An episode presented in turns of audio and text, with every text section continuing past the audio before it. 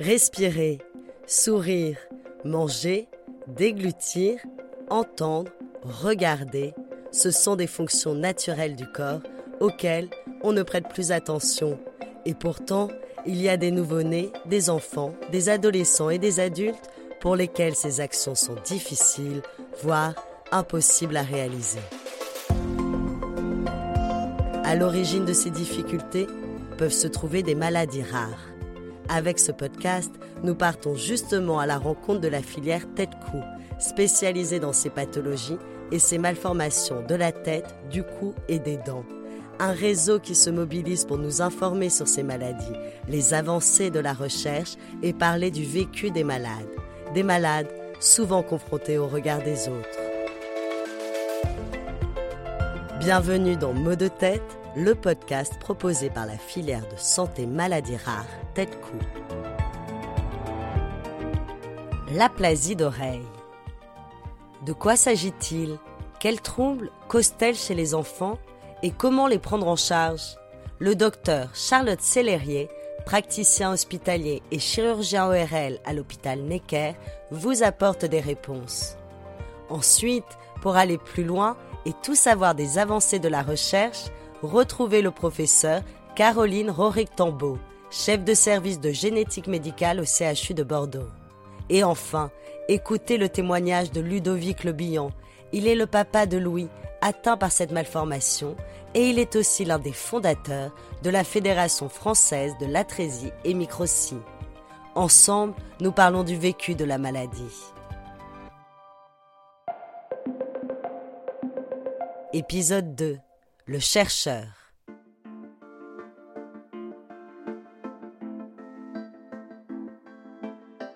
Oui, bonjour. Donc, je suis le professeur Auric Tambo. Je suis euh, professeur de génétique et chef de service du service de génétique médicale au CHU de Bordeaux. Merci professeur d'avoir accepté de participer à cette série qui est donc consacrée à la plasie d'oreille.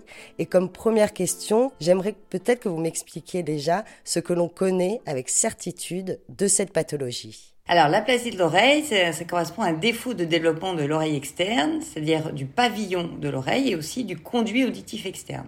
Lorsque le pavillon est complètement absent, on parle d'anossie. Et quand le pavillon est très mal formé, on parle de microcie avec différents degrés de sévérité. Souvent, du fait de l'absence du conduit auditif externe, cette malformation est associée à une surdité, qui est souvent de transmission et parfois aussi une surdité de perception. L'origine de cette malformation, donc au niveau embryonnaire, l'oreille se développe à partir des, des premiers et deuxièmes arcs branchiaux, qui sont des structures développementales transitoires, qui vont donner la plupart des muscles et des os de la face. Donc euh, l'oreille, elle, elle est formée de, de bourgeons euh, faciaux qui viennent de ces arcs pharyngés, qui sont six, six petits bourgeons qui vont donner euh, donc ce pavillon de l'oreille et puis également le conduit auditif externe. Et donc finalement, d'où vient le problème? C'est un manque de fusion entre ces bourgeons? Exactement. Alors l'aplasie de l'oreille, donc elle correspond à des défauts de cartilage qui sont dus à des anomalies de migration des cellules de la crête neurale dans ces arcs pharyngés. Donc c'est vraiment une, anomalie développementale qui a lieu euh, dès la formation de cette oreille, d'ailleurs dès la sixième, à peu près sixième semaine de gestation. Cette anomalie euh, développementale, comme vous l'avez indiqué, est-ce qu'on en connaît les causes alors oui, c'est vrai qu'on on connaît deux principales causes qui sont les causes environnementales. On a des toxiques, on sait, euh, qui sont pour les, auxquels sont exposées les femmes enceintes, notamment un, un toxique bien connu qui est l'acide rétinoïque, qui est contenu dans des traitements anti-acnéiques qu'on donnait à l'époque, dans les années 80, sans connaître leur caractère tératogène, qui aujourd'hui sont donnés seulement en présence d'une contraception chez, ces, chez les patientes qui en ont besoin, du fait de, de, de ce caractère toxique. Donc l'acide rétinoïque donnait euh, effectivement euh, des nouveau-nés avec des anomalies des oreilles, absence d'oreilles ou parfois d'autres malformations associées.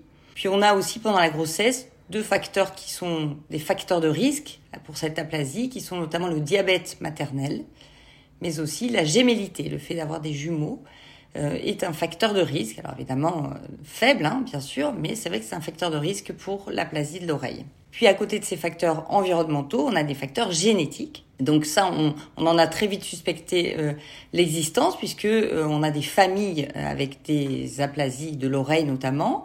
Donc des formes qui sont souvent euh, des formes qui ne sont pas isolées, c'est-à-dire des formes syndromiques qui sont associées à d'autres malformations, donc des malformations d'autres organes par exemple. Et voilà, pour ce qui est des formes isolées, il y a quelques gènes, de rares gènes, hein, comme le gène OXA2 qui est un gène homéobox, mais pour euh, les formes syndromiques, il y a beaucoup de gènes connus aujourd'hui, euh, mais c'est très hétérogène. C'est-à-dire que c'est vrai qu'il y a euh, beaucoup de gènes différents qui sont impliqués dans différentes voies de signalisation qui peuvent donner notamment des dysostoses mandibulofaciales ou autres syndromes polymalformatifs avec des malformations crânio-faciales. Et sont souvent des, des formes syndromiques qui sont associées à, ces, à, des, à des anomalies des cellules de la crête neurale, donc on appelle ça des neurocristopathies. Le fait d'identifier en fait les gènes qui vont être à l'origine de, ces malformations, à quoi ça sert concrètement? Alors effectivement, euh, on n'a pas de quoi aujourd'hui traiter, c'est-à-dire euh, d'un point de vue génétique, euh, une malformation de ce type, d'autant plus quand elle est, c'est une involution hein, embryonnaire, c'est-à-dire que l'oreille est absente, donc bien sûr il y aura tous les traitements dont vous, vous, vous parlez, les chirurgiens, toutes les reconstructions, également le traitement au niveau de la surdité. Au niveau génétique, eh bien, on en est encore au, stade de découvrir la physiopathologie, donc les voies de signalisation, tout ce qui va donner lieu à ces malformations pendant la vie embryonnaire, pour espérer plus tard identifier des molécules qui pourraient aider effectivement, euh, éventuellement, à, euh, éviter cette malformation in utero. Ça, c'est vraiment euh, le futur. Mais aujourd'hui, euh, on sert beaucoup pour les familles à expliquer les choses, à expliquer la maladie, connaître, en déterminer son origine, et puis essayer de voir dans les familles quelles sont les personnes à risque. Quand on identifie un gène, on doit pouvoir le ensuite le rechercher, rechercher le variant de ce gène dans la famille afin de voir qui est à risque dans la famille de développer éventuellement cette malformation euh, au, sein de, au, sein de la famille. Donc on, peut identifier les personnes à risque et expliquer la pathologie. Donc on fait du conseil génétique, c'est vraiment ce à quoi la génétique va servir.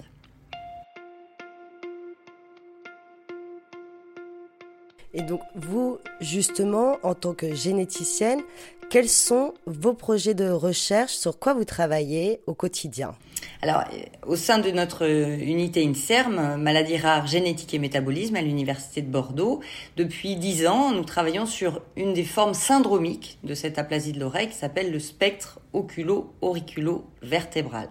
Donc, comme son nom l'indique, ça associe des anomalies des oreilles, mais aussi des yeux, des vertèbres, également de la mandibule, euh, qui donne souvent une hypoplasie de la mandibule, c'est-à-dire une, mandibule qui se développe, qui ne se développe pas bien, du même côté souvent que l'oreille d'ailleurs. Et euh, donc on a pu rassembler en plus de 10 ans 350 euh, patients à travers des collaborations nationales et internationales. Alors nous, nous disposons de, du prélèvement, hein, qui sont essentiellement des prélèvements sanguins, qui, pour lesquels on a donc extrait l'ADN et on va pouvoir étudier l'ADN. Alors, dans les premières années, on a étudié des, on a recherché des, des anomalies chromosomiques au niveau des chromosomes par des études par puce à ADN ou CGH-ARE, c'est un nom un peu scientifique. Puis, donc, on a trouvé des variants dans ces chromosomes qui étaient rarement récurrents, c'est-à-dire qu'il y avait pour un, une famille donnée un variant. Euh, certains variants sont, dont un qu'on vient d'identifier récemment sur la duplication OTX autour du gène OTX2, qui sont un peu plus récurrents, mais en général, effectivement, c'est assez euh, privé. Et puis, avec l'évolution des techniques, on a pu identifier des anomalies dans des gènes, donc des variants géniques, avec des techniques de séquençage nouvelle génération. Donc, on parle d'exome et de génome. Et donc ça, c'est vraiment, c'est plus récent. Et grâce à ces techniques, on a pu identifier à Bordeaux le premier gène impliqué dans ce spectre OAV, ou syndrome de Goldenard aussi on l'appelle. C'est a été décrit dans les années 50. Donc ce premier gène, MIT1, est un gène qui est un facteur de transcription impliqué dans le développement du système nerveux et on a réussi à le relier à la voie de l'acide rétinoïque. Vous vous rappelez, c'est ce, ce toxique qui peut, qui pouvait donner des aplasies de l'oreille à la naissance. Euh, on utilise donc pour notre recherche des modèles animaux, notamment le poisson zèbre, qui est un petit poisson qui est, qui, est, presque transparent au cours de sa croissance et de son développement. Et donc, ça nous permet de visualiser les cartilages. Alors, ils n'ont pas d'oreilles, hein, mais les cartilages, notamment crânio-faciaux. On, va invalider le gène d'intérêt et on va, observer comme ça les cartilages en les colorant hein, grâce à, ce côté translucide qu'a le poisson. Et puis on, va également utiliser des modèles euh, de, souris euh, qu'on a pu, euh, pour lesquels on a pu exposer des embryons de souris à l'acide rétinoïque et, regarder aussi, donc observer bien sûr que les embryons pouvaient naître sans oreilles au niveau des, souris, mais également essayer d'étudier tous les gènes qui étaient dérégulés du fait euh, de cette, euh, euh, exposition aux toxiques pendant l'embryogénèse. Puis on, utilise également des modèles cellulaires, on regarde la fonction des gènes, des protéines qui notamment sont, sont mutés, on appelle ça des, des mutants, du fait de voilà de l'implication de ces gènes et essayer de regarder quelles sont leurs conséquences au niveau de la cellule. Est-ce que vous, vous, menez aussi euh, vos études, euh, peut-être justement avec des groupes de patients? Vous avez parlé de 350 patients. Comment concrètement euh, vous allez étudier chez eux cette pathologie? Alors concrètement, tout simplement, on va faire une prise de sang et c'est cette prise de sang qu'on va faire chez eux. Alors essentiellement des prises de sang. On peut être amené à prendre lors des chirurgies des, des morceaux de qui, de, de, de, cartilage ou de peau qui ont été euh, enlevés au niveau des, de la reconstruction de l'oreille, mais donc essentiellement de, du sang. Donc de, ce sang, on va extraire l'ADN, donc ça contient tout le matériel génétique euh, du patient. Et de cette, dans cet ADN, donc on va chercher par des techniques de séquençage, on va lire l'ADN base après base et regarder tout ce qu'il y a comme variation dans leur génome. Et donc on va comparer souvent le génome du patient avec celui de ses parents on appelle ça en trio. Et tout ce qui est différent finalement entre le patient et ses parents va pouvoir être analysé de manière plus précise et on va essayer de voir si les variations dans ces gènes-là seraient bel et bien responsables de ce spectre malformatif. Pour conclure, j'aimerais peut-être que vous reveniez sur les objectifs euh, de vos recherches. Voilà, donc le, but de, ces recherches, on est encore finalement au stade euh, assez précoce, même si ça, cela fait plusieurs années, on est au stade assez précoce pour essayer d'expliquer la physiopathologie de ces malformations.